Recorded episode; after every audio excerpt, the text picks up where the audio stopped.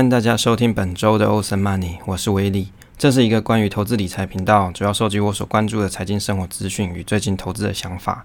如果你跟我一样喜欢关于投资理财相关主题，可以听听看我的看法，也许会有相同的心得或体悟。相关的研究资讯会放在下方资讯栏位 FB 专业。喜欢分享内容的话，也可以订阅频道与留言，或是在我们的赖社群中互动。那社群中也有许多专业的朋友可以一起讨论哦。那想看节目文稿的朋友，可以直接订阅 FB。那订阅之后，文章有发布，你就会收到通知。那目前频道是一周更新一次，通常是在礼拜五或是礼拜六上传。主要的一些主题如投资新手村、股市观察家，或是读书心得等。那我的学习就是我的分享。节目架构是第一段闲聊投资话题，第二段是主题，中间会插播休息的时间，分享一下喜欢的歌曲、影集或是推广资讯。那如果你喜欢这个节目的话，可以在 Apple Podcast 上推个新，这样就有机会被更多人发现这个频道哦。好，现在时间是二零二零年九月三十号下午的四点二十分。那今天是礼拜三啊，中秋的前一天啊，中秋连假前一天，大家可能都在猜这个中秋变盘啊，好，就是可能放完假回来之后就天云变色这样，然后可能股价大跌之类的。那还好，今天我看起来收盘并没有说有太特别意外的表现啊，也没有说跌怎样，那甚至还有一些微微的上涨，我看起来是还好啦。那我是自己还是持续爆股过中秋，是没有再怕这件事情的。那周因为周末的时候要出去玩一下，所以我就在礼拜三的时候先录一下音。啊，最近朋友很无聊啊，就开启开始玩起这个期货。然后为什么我觉得很无聊？就是他本来不做这件事嘛，然后最近就开始做。然后有时候跟我讲说啊，他玩一玩有赚，然后一下又是赔，然后又说人性难以违背啊，这边不小心停损啊，那边违反了人性啊，一下子说啊下跌没跑就是失败。这个，所以为什么说无聊啊？就是这个买卖其实这个策略飘忽不定啊，所以就真的很无聊，就好像在玩电动一样。那。我跟他讲说，小钱玩玩就好啊，不要太在意这个得失啊。啊，如果玩得很累，可以去睡觉啊。啊，我还是好好的领我的股息就好。因为每个人的投资兴趣不同啊，不可以强求。这个期货还是高手在玩的，那先缴学费才会进步嘛。我还是给他鼓励鼓励啦。只是玩了这么累，干嘛嘞？对不对？还还还不如好好去睡个觉，对，稳稳领领个息不是很好吗？那如果真的很有兴趣，就。多多练习，多多挑战嘛，因为这东西毕竟是一个技术哦。那最近有听一些朋友讨论，有很多人就是一直在看盘嘛，然后总总是在等这个大跌再买。哦，就是说我我现在哎，这个股票现在水位很高啊，一万二啊，一万三啊，这个大盘很高啊，你你干嘛要买啊？什么不干嘛不等那个大跌再买哈？那我觉得有一张迷因图很好笑，就是有一个布偶机，我也不知我也不知道这个布偶机是什么。什么卡通片还是什么芝麻街来，就是一个布偶机黄色。这有人写一个写写一段话在上面，他这个配在这个鸡的上面，看起来蛮好笑的。他就说三月的时候你不敢买，啊，现在你还是不敢买，你到底什么时候才要买？这这是不是讲的蛮有道理的？你一直都在觉得说，我都不敢买，然后我要等大跌的时候才来买，那你到底什么时候要买？那其实最好的投资方法不是等那个大跌再来买啦。啊，因为你平常没有买、没有投资股票的习惯的话，等这个大跌的时候，你也不太敢买啦。最好是你大跌的时候你敢买，不然大家自己摸着你的良心问一下：你三月十九、二十的时候，那时候你真的有买股票吗？好，如果你有买，那表示你很厉害，就是你还是真的是属于一个看得懂价值的人。啊，如果你不敢买也没有关系，因为你就是正常人。好，如果你刚好卖掉，那你也是正常人，因为跌的时候反而会更想卖。好，因为不敢抱着嘛，这很正常啦。所以大家摸着自己良心。好，其实也就是说，你平常没在买啊，等大跌的时候你也不敢买。好，那最好的方法还是做好资产配置，然后配置一个你自己有信心的组合，可以抵抗这个波动啊。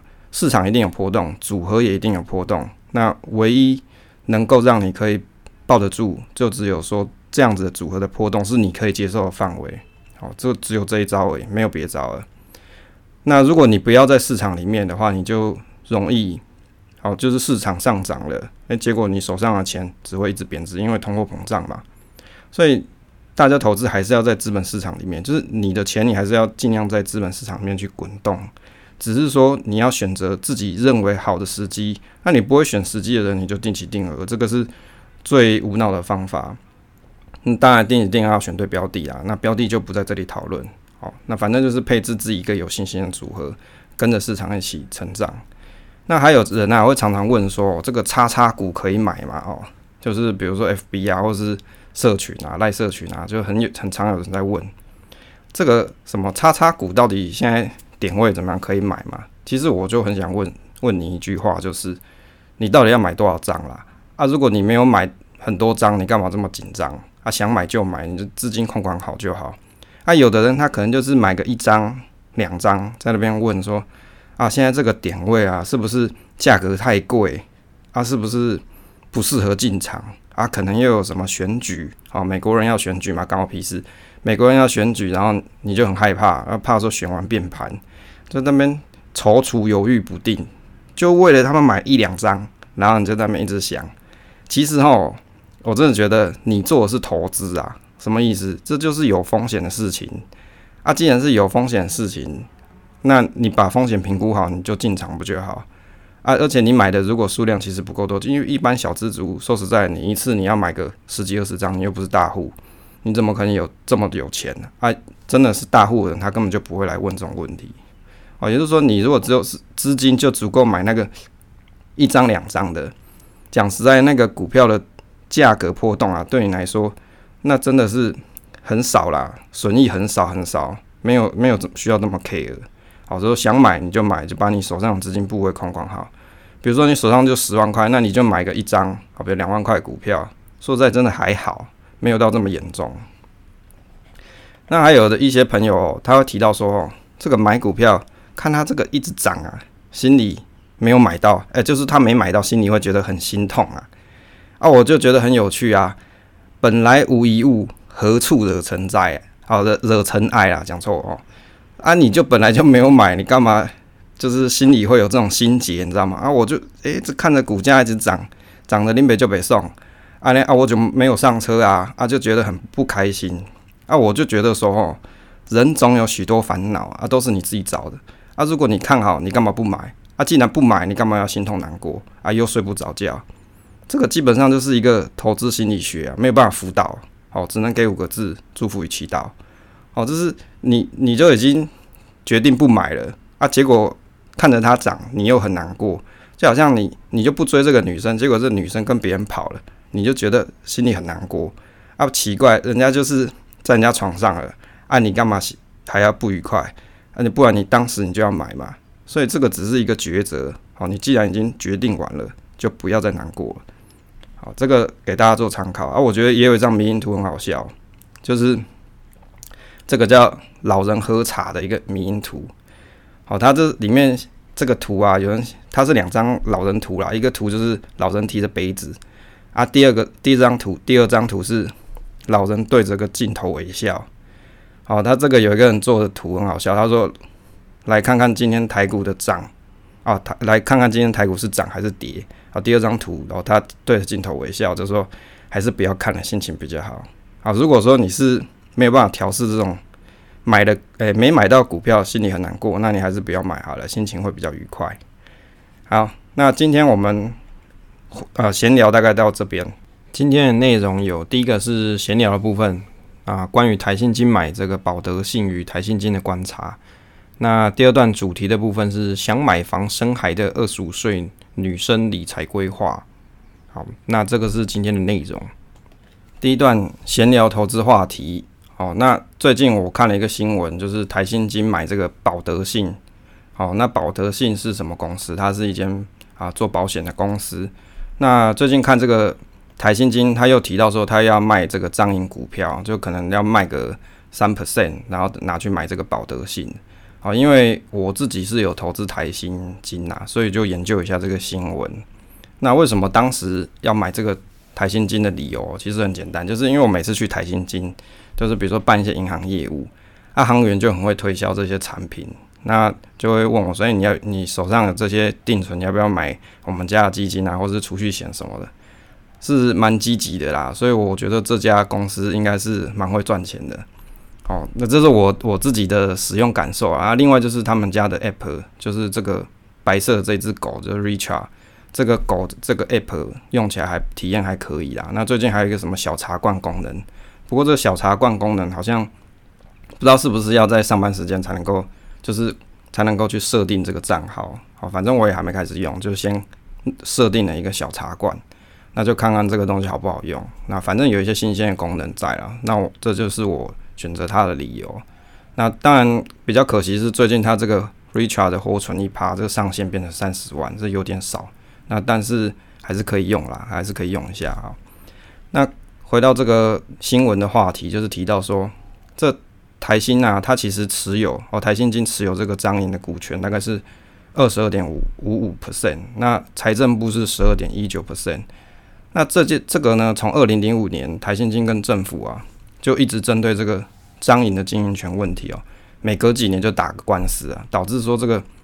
台新金它在股价股价的表现上啊，比起其他金金矿股来说，总是呈现抗涨的情况。哦，抗涨不相信你自己翻 K 线图去看是不是抗涨？那也就是说，大盘表现不错的时候，哦，不要讲不要讲大盘了，就讲其他金矿股表现不错的时候，这个台新的股价的涨幅也都是吊车尾啦。哦，可能就跟那个台庆以那个大家说的台妹可能差不多。那如果说，台新金因为这一次要合并这个保德信人寿哦，为了让这个合并案顺利通过，得要向这个财政部示好嘛。啊，作为这个条件交换，将这个张营的股份售出，也是一个不错的机会啦。我个人是觉得是一个不错机会。这个保德信人寿大概是在两千年在台湾设立，它是第一家的外商寿险子公司。那依照这个保险业公开公开资讯观测站上面的资料显示，是说。它市占率大概是零点四五四八 percent 啊，就当当做零点五好了，好，就是其实也不是很多啦。那它总资产是一千啊，这个是一八零零零亿哦，对，一万八千哦，有这么多嘛，一千八百亿吧。那保险公司中，它大概是算是倒数第五或是第四名，算是一个小型保险公司。主要是因为母公司啊，他认为说在台湾是属于一个已开发新兴市场。保险的渗透率已经太高了，那就获利贡献比较少，所以就转出售。那可能的买家包括像是玉山金啊、台新金、元大金、兆丰金控，就是没有这种寿险的子公司，或是寿险子公司规模不大的金控会想要买。那台新金呢，它本来就是销金为主，底下其实就是银行跟证券为主。那所以这次希望用五十五亿去并购保德信人寿。那把它并购下来，就补足保险这一块的金控版图。那讲一下这个台新金买张银的故事哦。这故事其实在维基百科上面找得到。那我大概把这个漏漏等的这文章看了一下，用白话描述一下。这台新金买张银大概是在它的故事背景是在二零零三年的时候，因为那个时候啊，财政部他表示说，希望说各个银行它可以整并的就整并。那公股银行民营化也是一个重要的部分。那因为过去这个彰化银行是属于省啊，因为以前就是台湾省嘛，这个是属于省省属行库之一。也就是说，因为公营的绩效啊长期不是很好，远低于民间，那呆账又过高，所以就是当时民进党的政府就是希望说赶快去处理这个问题，因为你的绩效不好嘛，就等于是政府的拖油瓶，就希望可能有有。新的入股的资金可以去改善它嘛？那二零零五年的时候，这个彰化银行的现金增资案哦，应该说彰化银行增资案，那财政部就同意引进哦其他的金融机构来取得这个彰银的经营权。那财政部就同意说，呃，引进之后，然后可以去支持这个引进后的这个金融机构，支持它可以取得经营权。那也就是说，可以让新入主的人呢，可以取得这个张营过半数的这个董董监事啊，就是董事会的那个任派权啦。所以在二零零五年的时候啊，台新因为当时这个张营的状况不是很好，就是张张颖他手上有比较多的这种可能是亏损的情况吧，所以就是台新在趁这个时候，二零零五年的时候就取得了席次过半，也就是花了三百多亿。然后等于是入股了张银，那成为第一个哦大股东这样子。那二零零六年的时候啊，那个时候蔡英文政府啊，就是诶，更正是蔡英文蔡英文当行政院长的时候，决定说这个第二次精改这个政策踩刹车。那也就是说，要杜绝政治不当干预，让市场回归自然的机制。哦，那二零零六年的时候，那时候的立法委员啊，立立法委委员啊，财政委员会就要求说停止台新金去并张银。好，财政委员会它就是在我们的立法委员底下的一个委员会，就负责财政政策跟财务部门的监督跟审查。那我觉得这一段是最好笑，就维基百科上写，这二零零八年的时候啊，因为那时候不是台新金已经取得张银的这个经营权了嘛？那二零零八年的时候。啊，因为台新金想要一直去，就是想要，因为你都取得人家经营权，那你要干嘛？肯定是想把它吃下来，变成台新金的版图之一嘛。不然你花了三百多亿去买这干嘛嘞？那二零零八年的时候，那当时的立委邱毅啊，好，就是因为当时政府其实不太想要给他去并啦，他就派了这个当时的立委邱毅出面。那这个邱毅很好笑，他就是等于是说在。把这他等于是在彰化银行的这个董事席次上取得了一席，然后在这个董事会上面说，这个他就跟这个董事会的人说是我是有仇必报的人，然后总统大选要变天了，哦，就吓死这些就是光谷董事跟这个台新金的代表，就挡下了合并案，哦，就是当时台新金要提这个合并嘛，好，就是台新金要提在彰化银行的董事会上面要去提说台新金。合并下张营这件事情啊，就被邱毅喊了两句话去挡下来，然后天天上政论节目去讲说，这台新金是扁家同路人哦，不是中共同路人，是讲扁家同路人啊。所以邱毅也是一个蛮有趣的人，就是我觉得这有点算是什么政治打手嘛，就是反正就是政府派出来喊话的，然后就把这件事挡下来，所以一直都没有机会把这个彰化银行并到。台新金里面，好，因为当时是台新金是取得过半嘛，那是他是有经营权的时候。那后到后来呢，就是官民共治的时期，好，也就是说财政部跟彰化银行等于是各取一部分的这个经营权啦。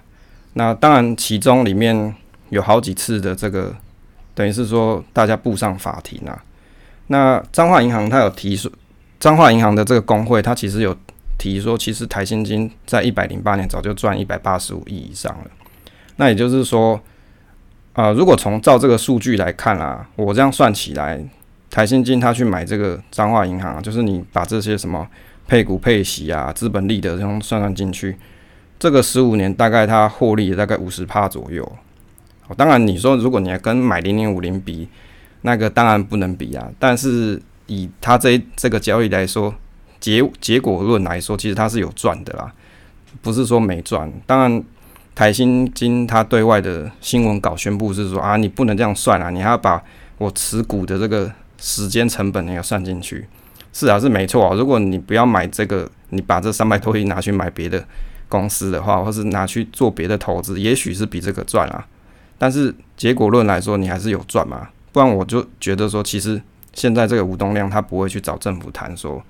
哦，我想要出售彰化银行之类的，因为你没赚，怎么卖啊？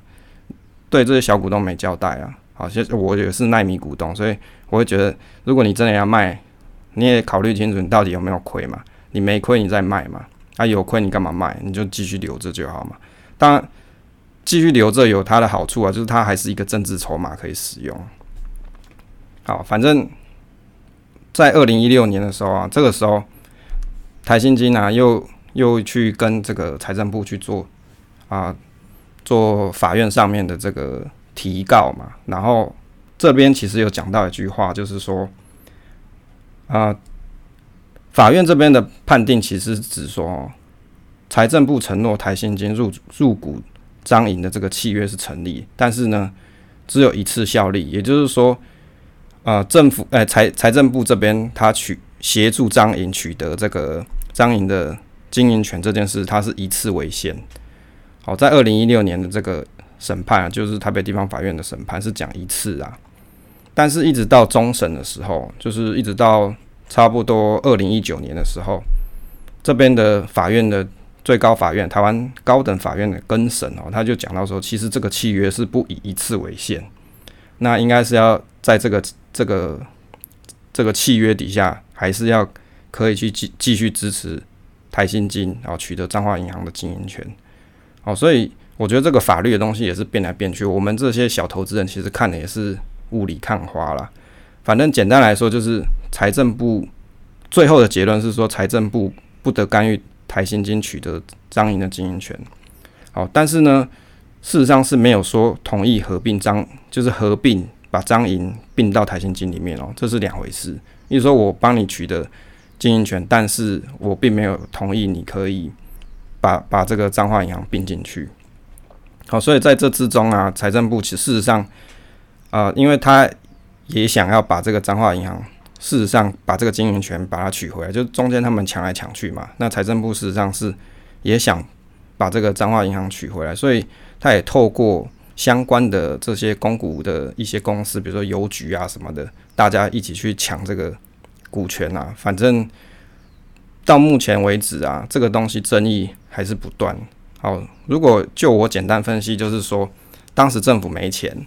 哦，就是这这个公这个彰化银行的绩效不好，那它有一些亏损在，所以它找金主。但是这个条件上面是说，好，我就把你，你给我资金，我就让你入股进来，好，然后让这个经营权变你的。好，经营权变你的，有没有让有没有让他变他的？有啊。事实上，在当年的时候，台新金是有取得经营权的。可是台新金买这个张营的时候，他的目的不是只是取得经营权啊，它是希望说。我可以透过这一次三百多亿的这个交易，我可以把彰化银行的事业版图并到我的台新金哦这个金控底下，这个才是他最终目的。可是这个契约上并没有这样讲啊，没有讲说你你取得彰化银行经营权，我还要让你可以并购我这个彰化银行进来。其实事实上是没有讲清楚，但是在当时这个二次金改的这个背景底下，的确会让人家想到说是政府在鼓励。这些银行做整并的动作，好，就是你在那个当年的那个情况底下，那个因为当时的时代背景是各个银行都在整并，好，所以台新金当时去买这个张颖的经营权的时候，会很自然的认为说，我我花了钱，我就是买下经营权之后，下一步动作我就是要并，可是结果他想要并的时候，就被政府一直恐吓嘛，好，就派了邱毅出来乱，好，就是反正就是。一直阻挡他，或是透过收购这些小股东的这个投票书，好去挡这个台新金，好一直都没办法并下来。那对这个台新金的股东来说，就像我这个纳米股东来说，我就觉得说，好吧，你至少这笔投资虽然看起来是没有赔啦，那但是也赚，也不算赚的非常多嘛。那而且这个争议常常都会有可能会影响的股价表现，就是常常就是三不五时要告一下政府，告一下政府。你民跟官斗，你怎么斗得赢？所以常常这个股价表现就不是这么好。哦，这个这个是它的一个缺点啊。当然，现在如果他要把这个保险业这个保险公司并下来的时候，那也把中华银行的股权释释放出去，也许不是不好的事情。好，这就是关于这个台新金买张银的这个故事啊，简单分享一下。那观察一下这个台新金的年报哦，事实上。在这个今年啊，今年是看一百呃一百零八年的这个年报嘛，它其实事实上是有讲说，因为新冠肺炎的影响，就是武汉肺炎啦，啊，对于这个全球景气有比较大的一些影响，所以对他们公司来说是也是一些挑战。那不过他们这个这个税后的盈盈余啊，还是有成长十二 percent 左右。那关于通常我看年报，我大概就看一下说，哦，这个董事长讲什么话，再就是。关于这个市场的一些业务概要，还有经营概况，大概我们一般人可以看这些就不错。好，那就有讲说，事实上这个金控呢这个行业，事实上市场是处于高度竞争啦。但是他们有一些策略是什么？是比如说数位账户这个数量，他们希望可以让它增长哦。还有一些车贷、信用卡跟连贷、证券承销业务这些。不过我觉得这些应该都是基本盘啦。那不过。在里面比较需要特别注意，就是关于资本支出。那近两年的研究发展成果，就是他们有在像 Richard 这种 App 上面做一些研发嘛。那一百零八年比起一百零七年的研发资金大概多了不少哦，多了不少，让这个这个 App 的东西可以变得很好用。那数位金融部分，当然就是讲这个 Richard 的部分了。不过我看起来一百零八跟一百零七年度，如果以一一零八跟一零七比起来啊，事实上看不出来它销金有成长多少啦。那可能还有一点点衰退。不过我是希望说，啊，也许未来这个 App 的使用情况，或者是大家粘着度可以更高一点啊，这是未来期许。不过我觉得这个年报里面比较好笑，就是说。它里面写说保理保险代理业务，好写了漏漏等一大一大堆，就是说台新银行有合作的保险公司，共计二十七家啊，包含十七家人寿跟十家产物保险，写了很多。哦，就是什么南山啊、星光、国泰、中中国人寿啊，什么法国巴黎人寿都有代理。哦，但是很好笑在于就是他自己没有了，所以你你代理了别人一堆，结果你自己都没有。哦，就是没有一家叫做台新保险嘛，没有啊，所以这个可能就是吴东亮的心里面的一个缺憾啊，所以现在看能不能够补得齐。那关于这个竞争的利基的话，主要它其实还是提到说，透过多元的通路整合，因为台新金控嘛，它其实上是有涵盖啊，比如说像是这个证券业务啊，跟个人金融的部分啊，信用卡啊这些，它是希望透过这个一条一条龙的。方式把它整并在一起。不过，如果你单就证券业跟这个个人金融部分，我觉得现在做的比较好是永丰金，就是它的永丰大户再搭配它的这个证券，因为永丰大户有一点一趴嘛，就五十万嘛，也就是说，你你在买你的钱还没有拿去买股票的时候，你这交割户，你同时取得这一点一趴，那你也可以拿去买股票嘛，就反正就是这个户头你可以很好的利用。也就是说，比较容易去取得，就是新开户的客源啦，啊，因为大家就想取得这一点一趴，所以为什么各家银行要搞这个这个高高利息、高活存的这个服务啊？因为你不明摆着吗？现在才定存就是零点八五趴，啊，结果你搞个一点一趴，那不是摆明就是在赔钱吗？其实不是，因为这些银行他脑子想的是说，你如果来我这边取得我的。这个利息啊，你这个人我就留下来，你的钱我也留下来。好，接着你就用我周边的服务，比如说哦，永丰付委托嘛，就开始买美股嘛，定期定额每月四块嘛，啊，四块美金这样。好，或者你就开始用大户头嘛，比如说什么智能理财啊这些东西。好，你就就人跟钱就留下来，就可以在我这个这个银行里面继续的投资啊，或者是去消费或者换美金啊什么的。那对银行来说，它后面的利益事实上是比那个一点一趴还多了。好，当然是希望台新也可以朝这个方向努力啊，因为我觉得他们证券业还是蛮弱的，就是比起比起像永丰的副委托啊，或是富邦副委托啊，也没有退税啊，英股也不能买啊，这个反正就是一些缺点啊。但是我希望未来它可以变得更好一点啊，因为不利因素基本上就是这些金控公司其实都很竞争，那希望他们未来可以更好。那观察一下这台新金哦，它这个其实 ROE 的部分啊，我就把跟把它跟这个张银一起并在来并并起来看了。事实上，这个 ROE 大概在二零一四年的时候有出现一个比较比较大的 drop，就是掉下来很多。那这个是二零一四年亏损的原因啊，基本上就是因为认列这个张银的经营权，好没有就是失失去这个经营权，就是认列了一百多亿的亏损。那除了这个一。二零一四年这件事情以外啊，其他的 EPS 的变化幅度其实啊 ROE 的变化幅度事实上没有到很大啦。那余放比的控制也还算可以，就近年看起来是有慢慢往下的趋势。好，余放比就是说，如果这个余放比越高，就代表说银行的放款品质越差。那如果说越低的话，就代表说存款户的存款安全性可能就会越好一些。那 ROA 的部分哦，看起来也是平平的。好，跟 ROE 也是平平的，没有什么太大的起伏，也算稳定了。这个关于这个股息与值利率的部分哦，近五年现金值利率算一算大概是三点九帕啊，合计股票值利率近五年是七点一 percent 左右。那风险系数跟高低价看起来，五年的风险系数是零点八，那近年的近三年的高价是十五点三五元啊，低价是十点一块。差不多，这个近三年的均价就是十二点七嘛，就是十五点三五加零十点一，在相加之后除以二，就十二点七是均价。那近五年平均股利大概是零点九七块，大约这样换算回来大概是殖利率七 percent。也就是说，如果你买在十二点七左右啊，这个均价的，你的殖利率大概就是七 percent 左右。那如果说以九月三十号就今天啊收盘价十二点八来看的话，差不多就是在这三年均价位置。那当然这个是现况啊。如果以预估值利率，就是长期投资嘛，我们总是会预估一下这个值利率的状况。那预估的脚本有两个，第一个就是我把今年的 Q one、Q two 加去年的 Q 三、Q 四加起来来看。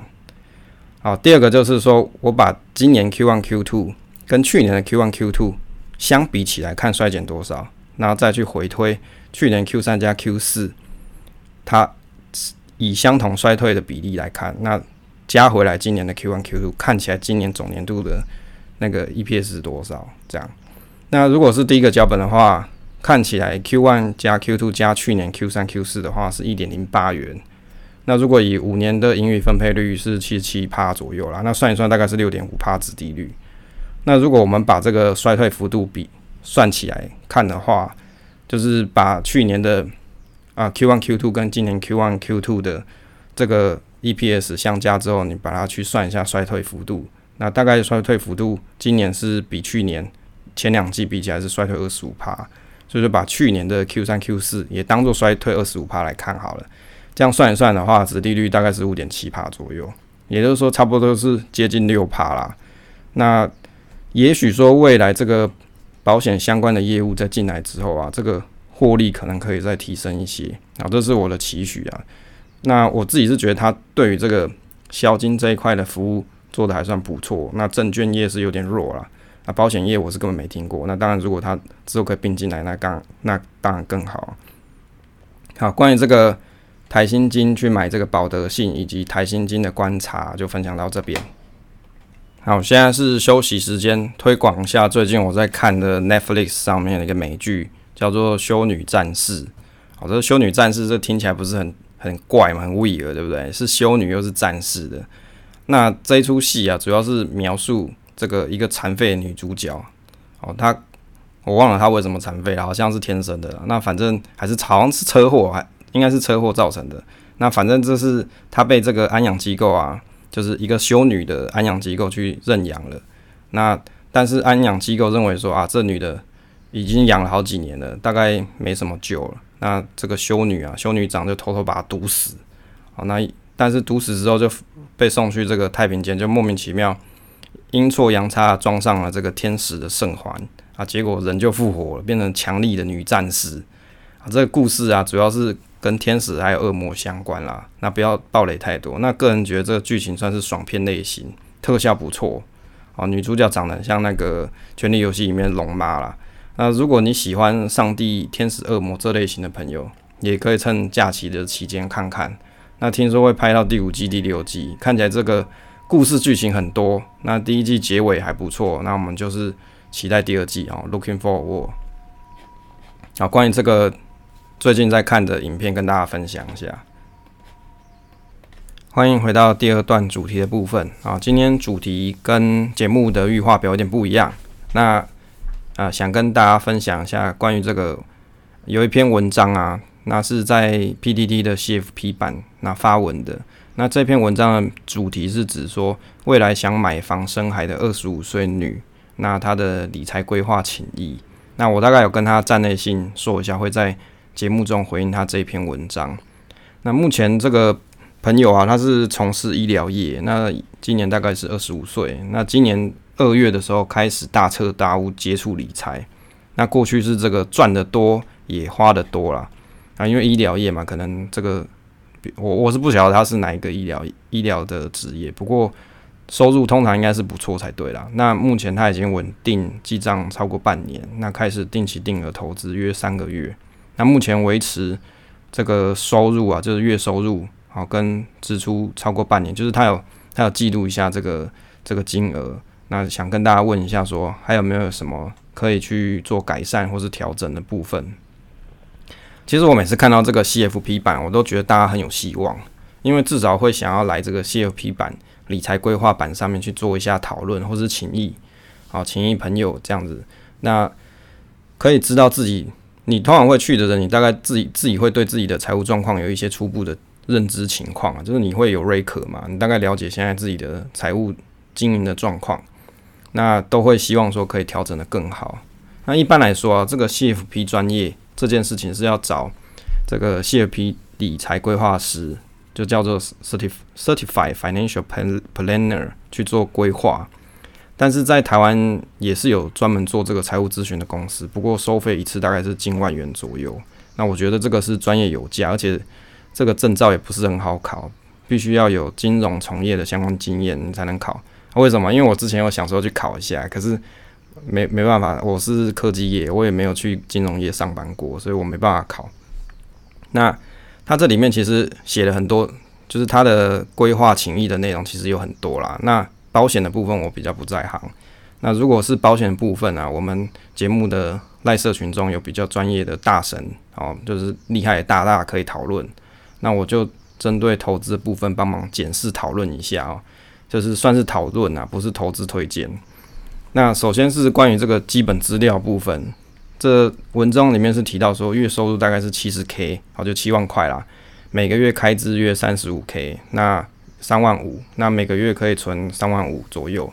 那没有负债，现金有二十万，其中十五万是紧急预备金。那有定期定额 ETF 跟一些个股。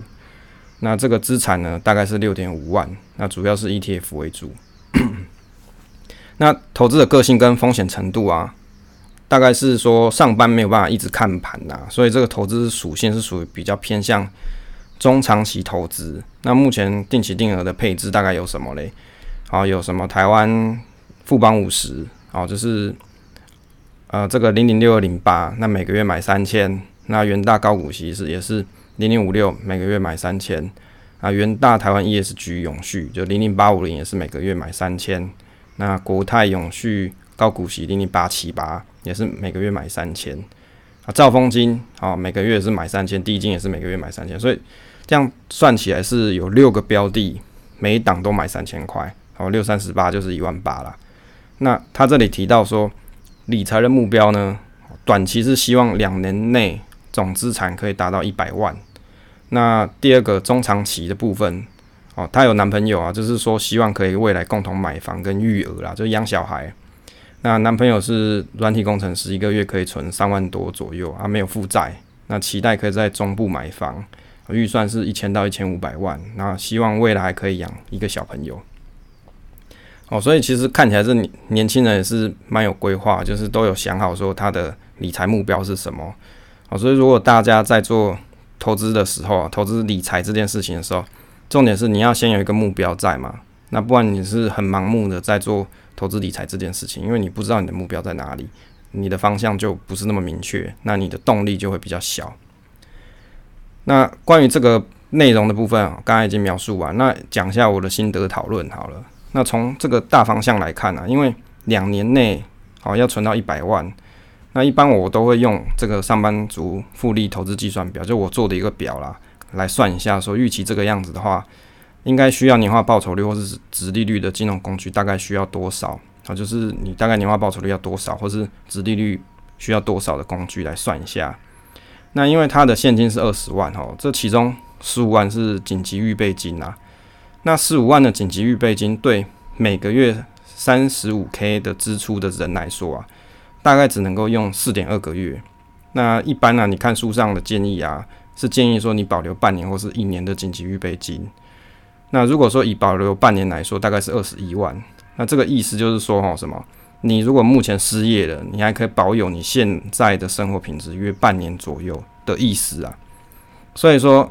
有的人说，那到底是半年好还是一年好？这是问失主你自己啊。你想要可以保障你现有的生活品质，可以长达多久？不过我我自己是觉得啦，如果你都失业的时候，你可能也不会花这么多，所以通常可能可以更久一点。那如果以这个预备金二十一万来看啊，现在他的现金只有二十万嘛，显然是不太够了。那可以再多增加一点，可能会比较保险一点。那我们分几个方向来看哦。第一个是分析短期目投资目标规划，就是他这边提到说他想要两年内存到一百万嘛。那不过我得先说，因为他算是高所高所得族啦，因为你这一个月有七万可以存三万五，存了一半起来，所以这叫什么锦上添花，就专注本业嘛。那本业其实就不错了，讲实在。那如果说以这个初始金额来看，初始金额如果我们先填顶好，每月存三点五万啊，这个奖金不要计算进去哦。这个表的部分内容，因为这个没办法用用口述讲太清楚，那我大概是用描述就好。因为这个文里面它其实没有提到奖金的部分，所以我我在试算的时候我就不算奖金了。那单就这个二十五岁的年纪开始算啊，殖利率跟年化报酬率，假设抓五 percent 的这种投资工具计算的话，大概在二十八岁的时候就可以累计到总投资金额，就是你的总总金额大概可以累积到一百三十二万左右。那这个是计算是包含每个月存入的金额跟投资部位的市值增长。因为你每个月可以存三点五万，算是还不错啊，所以要达到一百万的金额不用太久，大概两三年内就可以达达标了，二到三年内了。当然，如果你有奖金收入的话，可能可以更早一点达成这个人生成就。那如果我们把已经定期定额的部位，就是它已经有六点五万在这个市场里面，那把它抓进来算的话，大概接近二十八岁的时候就可以达到一百万左右。那第二个，如果分析中长期的投资目标，因为他希望可以买房嘛，那预算要抓一千五百万啊？为什么？因为他说一千到一千五，那我就抓一千五喽。那而且要育有一个小孩，那因为小孩的部分比较复杂，我们就只先看买房这件事情就好。育儿的部分也可以等你买房之后再慢慢规划就好，不人生不用一步到位，这样子压力太大。那男友每个月可以存三万，再再加上刚刚提到他自己可以原抛可以存的三点五万，这样一个月是六点五万的投入在投资里面的现金流。如果一千五百万的房子来看，一般电梯大楼是贷八成嘛，那头期大概三百万。那如果是透天的话是贷七成，头期大概是四百五十万。那我们就用简单考虑头期三百万来计算。因为买屋后还要去考虑这个装潢跟家电的费用啊，装潢如果抓个一百万内，电器抓个二十万，大概就是一百二十万了。这样总预算呢，加上刚刚的头期三百万，这样算起来是四百二十万。那结婚这些费用先不要算了，因为他也没有提到这部分的开销，就当做是双方家长会出钱办理。那这样子在我们上班族那个投资复利计算表里面去计算的话，以这个买房的计。计划来看，这个投资规划大概是在三十岁左右的时候，投资金额可以累积到四百三十八万，含股息、资本利得这些，含含进去大概是四百六十万左右啦。所以大概是三十岁就可以达到这个长期目标。好，第三个部分啊，分析一下这个投资工具，因为它已经有投资的东西有六个东西嘛。那像那这六个东西其实从配置上看起来是有一些问题啊。第一个问题是什么？就是有些标的的内容物跟绩效表现已经太接近了，比如说像零零八五零跟零零六零八的绩效可以算是差不多啦。那你可以有兴趣的朋友参考一下，我们部落格有一篇文是如何观察零零六九二跟零零八五零一篇文。那第二个问题是在于说，零零五六跟零零八七八大多是偏向电子股，那设计的目标都是高股息，但是因为零零八七八刚上市刚上市的关系啊。也许一开始这个股息的配发不是很稳定，搞不好根本就不发哦。那个什么，这个有些 YouTuber 啊，他们是有有做这零零八七八的分析哦。那有讲到可能根本就不会发，因为很正常嘛，因为他是差不多今年啊，他持有这些公司的股息都快发完了，他才上市。那上市了，而且又很多人去购买，所以变成说你的。你又没有领到多少股息的情况底下，你要分这么多人，你有可能分不出来，所以这个股息的配发可能不太稳定啊。那因为这个成分股内容关系，资本利得可能也有限，因为它都是一些就是高股息的股票嘛。那也许它的波动也不是太大，资本的成就是资本利得这种股价成长可能也不是表现太好。所以如果你是短期两三年以内啊，以这个值利率为取向的投资人，你比较适合是先去考虑零零五六会比较合适一点啊？为什么？因为零零八七八它才刚上市嘛，那它表现跟它的配发状况是不太稳定的。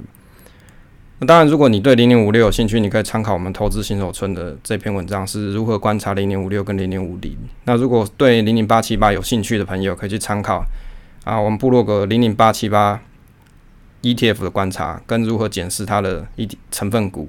哦，这两篇文章可以去看一下，大概了解一下它的成分股的内容，以及这些成分股目前的一些表现状况。那第三个是，他有提到说他买兆丰金跟第一金，好，就每个月三千块这样扣了。那金融股的部分哦，因为目前事实上金融股还在贴息中啊，配息的，就是这个股票的配息，还有可能明年会衰退。当然，你可以接受的投资朋友，在这个时间点有，也许是有机会可以慢慢建仓啦。那关于这个金融股的贴息啊，可以去参考我们金融股贴息怎么看这篇文章。那如果说你没有办法接受这个产业走势，短期几年内基本面比较差的朋友啊，你可以去选 ETF 类型，因为你没信心的话，去买个股很容易受不了产业盘面绩效太差就卖掉，这样就达不到复利的效果了。好，第四个问题点是在于说，这个分散的标的有点多啦，因为一共有六档，那可以简化成买几档 ETF 就好。这样比较容易管理跟追踪。那以这六档金融商品来看啊，那当然过去不代表未来。那我就把这些这几档的这个表表现去回测一下，看一下状况。那零零八五零跟零零八七八，因为它这个上市也没多久，零零八五零大概是去年九月上市嘛，到现在可能刚满一年。那这个先不看，还有零零八七八先不看，那先看其他的。那第一个是关于零零六二零八，如果它每个月是三点五万，就是三万五的这个金额去定期定额扣款，我们可以使用一下网络上试算表去算一下，从二零一五年到二零二零年啊，这五年的期间大概年化报酬率是七点九一 percent，好，就是七点九 percent 左右。那零零六零八基本上就跟零零五零差不多。如果你对零零六二零八跟零零五零不晓得买哪一个，你可以参考。布洛格文章就是零零六二零八跟零零五零的比较这一篇文章。那如果说只有投资零零五六，每个月是三万五定期定额扣款哦，一样五年，就二零一五到二零二零去试算的话，年化报酬率大概是五点六七 percent。那如果说买兆丰金的话，那我们先观察说这个兆丰金它这个长期的股价，就公开资讯账，或是你去看。然后股价这些都可以看，其实上事实上它这个常年股价波动率不是很大了。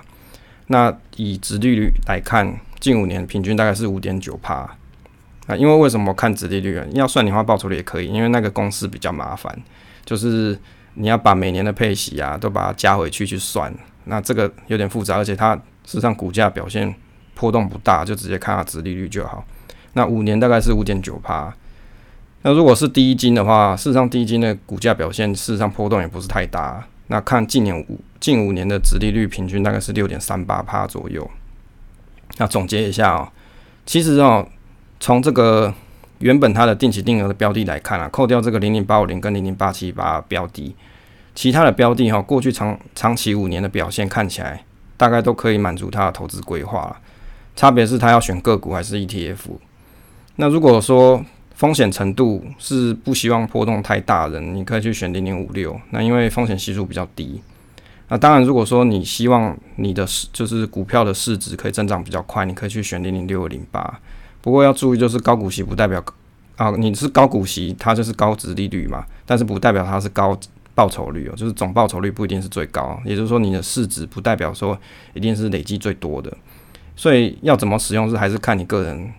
自己的投资取向来去决定的。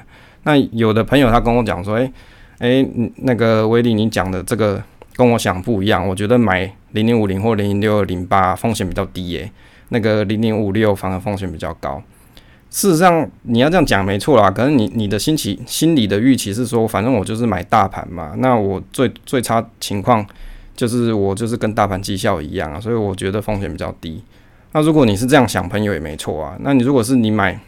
零零五五零的话，你多半是觉得我我的绩效只要跟大盘一样就好，那所以你心情就会稳定。那如果你觉得买零零五零对你你自己来说风险比较低，那你就继续买就好。那我这边讲风险是指说风险系数啦，啊，因为学术上的风险定义就是指波动率嘛，这书上写的。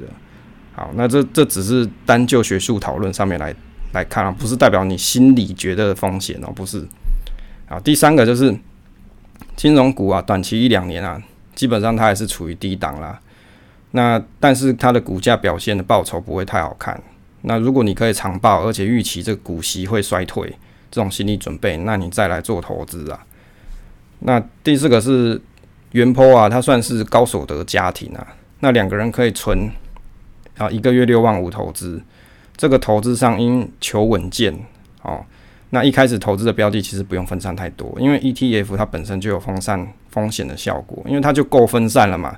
你买零零六零八就分散五十家，还要更分散嘛？那选一一两档你觉得稳健的就好。那如果说你有多余的预算，你可以以 ETF 为 base，在做卫星持股的部分再去配置就好。比如说，你可以以零零六二零八为 base 啊，比如买个六十 percent，哦，都是零零六二零八嘛。那你剩下你要买零零五零或是买金融股都可以。那而且在买的时候，事实上你不一定一开始就要配置这么多，你也可以先零零六二零八先配置个一年，观察一下，你觉得效果怎么样，是不是符合你心理预期？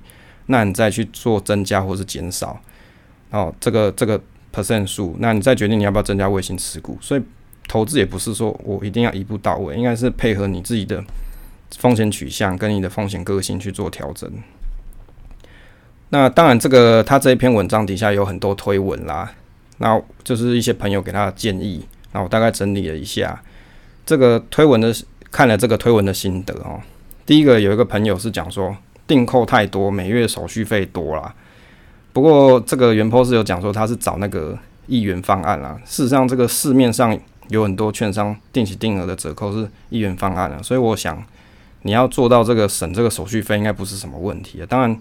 这个十月之后会有，呃，十月会有这个零股盘中交易嘛？那我也蛮希望有的券商，你可以学美国人，就干脆零元给大家买好了，这样也是一个不错的方式，就大家可以鼓励去购买这个盘中零股。那第二个推文是指说，有的朋友是推荐他说，你可以去买美股啊，哦，就是买比如说美股的 VTI 啊、VT 这些。那事实上我会觉得啦，你一开始投资预算不太多的投资人啊，我是不建议你去买。美股啊，当然像股还是说啊，美股比台股操作容易，但是你要看你投资的目标是什么。如果你是要做像他这种题材面的短线的朋友啊，那也许美股是比较合适啊。但如果像这个朋友，他只是希望可以让他的这个就算是定期定额在台湾这样子慢慢扣的话，那你当然继续买美台股就好了。啊，为什么不建议美股？就是因为你选择美股券商的话，光会费哦，这个应该不不是第一次在节目里面提到。你光会费一次手续费金额就要八百到一千，不相信你去看那个海外投资 PTT 海外投资版，大家都讨论这手续费，差不多都是八百到一千。那你会十万块台币的成本就是一 percent。那如果你现有存款不太多的人啊，首先应该选台股，因为你生活花花费都在台湾，是最没有汇率风险。哦，当然，如果你存的够多钱，比如说你有二三十万台币，你要去投资美股也是 OK 啦，这样你的成本就会更低一点嘛。那第三个推文是讲说，推文有提到这个绿角讲的一篇文是关于定期定额每月最好吗？哦，一个问号啦。那意思，他这篇文章我大概看一下，是指说，事实上你半年或者是一年买一次啊，跟你每个月定期定额去买，这个效果的比对其实差异没有太大。那这个文章。他提到的是说投资的周期哦，他他这篇文章提到就是我刚才讲这件事。那我自己是觉得这个投资的周期啊，要看你个人的成本费用跟你的投资策略，所以这个是一个开放性的问题啊。那当然，绿角这篇文章是提到说用各个地区的报酬率去计算每月或是每半年或是每年的报酬率状况。事实上，你这个也是属于照后后照镜开车，就是看着后照镜在开车。那我觉得你参考一下就好。这个根本就不重点，重点是你自己交易的周期，哦，是不是长期可以都完成呢？意思什么？意思说你现在半年，好，你就算是半年买一次，或是一年买一次，哈，你会不会这么长的一个时间，比如五年、十年，都是照这样子的这个交易纪律去做？如果你可以完成，那都 OK，都 fine。那所以这个东西不是说哪一个绩效表现比较好的问题，是是你个人你想要怎么操作，还有。你对这样子的交易策略跟交易模式可以持续多久啊？因为你要长期才能复利嘛，所以我觉得讨论这个绩效可能不是重点啊，重点是你能做多久。第四个是指说推文有提到，好，第四个推文是有提到说高股息跟金融股啊，通通不需要。哦，这个也是一个很好问题啊，因为这个回归于这个数学跟个人风险承受能力啊。如果你照风险系数来看，高股息像零点五六或是金融股的风险可能相对比较低，比起大盘低一点啊。那如果你不希望波动太大，投资人你当然还是可以考虑。举例来说，像零零五零在三月二十号大跌，它跌幅是负二四趴嘛，但是零零五六是负十九趴，相对比较少，比较小一点啊。这个就是看你个人心理预期的波动可以承受多少。好，这个没有标准答案。那如果你是属于风险属性承受度比较小的人，那你可以零零五六为主体，零零五五零为辅啦，就是你可以 hold 得住为主啦。啊，第五个推文是有提到说。这个年纪才二十五岁哦，可以承受比较高的风险。就说远抛，但年轻人你可以承受比较高的风险啊。那我自己是觉得承受风险能力，诶，是跟年纪有关，没有错啦。因为年纪会影响你收入时间的长短，自然可以 cover 这个投资亏损的能力比较好啊。因为你你你人生时间还够长嘛，所以当然你可以 cover 嘛。但是严格说起来啊，能够承受风险的心理年纪，没有。跟跟这个你的实际年纪没有什么很大关系啊，因为对股市比较不熟悉的年轻人啊，跟对股市已经很熟悉哈，股市市场操盘老手的老年人，哪一个对股票的风险心理承受度比较高嘞？对啊，你想这个问题好了，就是一个是小白哦，刚入股市，那跟一个是股市老手哦，就是战场老手这样。操盘老手、老年人，哪一个对股票的这个心理承受度会比较高？好，风险的心理承受度比较高。你想这个问题就是，那我是觉得建议你没有经验的投资人，一开始还是先保守设计自己的投资游戏比较好。哦，那个投资人不是很喜欢讲说设计自己的投资游戏，对啊，你就是保守设计自己的投资游戏。那等你有良好的投资习惯与投资的体验，哦，体验很重要。你如果一开始买卖这个短线个股就赔钱了，那你后面就不想投资嘛？你就觉得股票市场都是骗人的，都是诈骗。所以基本上你还是要培养好这样子的定期定额投资体验之后，那甚至你看到你投资的部位是有赚钱的，那你再慢慢去扩大自己的投资范围。第六个有提到说，这个医疗业就是他很推啦，就觉得这职业不错，但是建议不要生小孩子。好，这个这件事情呢？我个人是觉得干你屁事，这是有点管到别人家务事。那但是如果你真的要生小孩，就要做好这个财务规划，先把说想想这个小朋友出生之后会有的开支都先统计起来。比如说每个月要多增加三万块的，比如说育婴啊或是奶粉钱啊这些杂七杂八开销。那也可以在生小朋友的前一年，你就开始把这个金额就先把它规划出来。好，比如说我就把这三万块钱定扣到另外一个子账户。先感受一下这样子的生活条件是不是自己可以承受，接着呢，你再做这个金额修正，或是想办法增加收入，或是延迟其他花费，再把这个花费转向生育的资金，这样才是务实的做法。所以你要先去想这个，你要先去预想你要走的这个财务金流状况，先去预想规划去做执行，这样才不会说你小朋友来了，你你就觉得这是个意外，造成你的财务严重负担。好，第七个推文。是指说，啊，这里面讲到说，让钱停在这个股票资本市场，钱滚钱。哦，他提醒元坡是说，你要让这个钱啊，就是留在这个资本市场。我是觉得这件事是没错啦，因为你要一直在这个市场之中啊，你才可以想到享受到这个资本市场的成长。重点是不在于空手，而是在资产配置。就像我们开头讲的，就是资产配置你要做得好，让你的心理预期的风险程度可以控制好，这个才是可以让。钱在市场中一直增长的方法，好，所以他这其实推文其实大家回应的蛮热烈的，但是其实没有人跟他讲说，我到底两年要怎么存到一百万？好，那我所以我就整理了这个分析给大家当参考，也许他的问题也是你的问题。那反正不管怎么样，投资你一定要先有一个目标，那有这个目标之后，你才好前进。好，那关于这个想。啊，未来想买房生孩的二十五岁女孩，哦，理财规划的讨论，哦，大概就分享到这边，给大家做参考。好，结尾的部分，谢谢大家收听这期节目，那希望对大家有所帮助。那请订阅支持这个频道跟留言，那分享总是单纯快乐，那期待下次再见。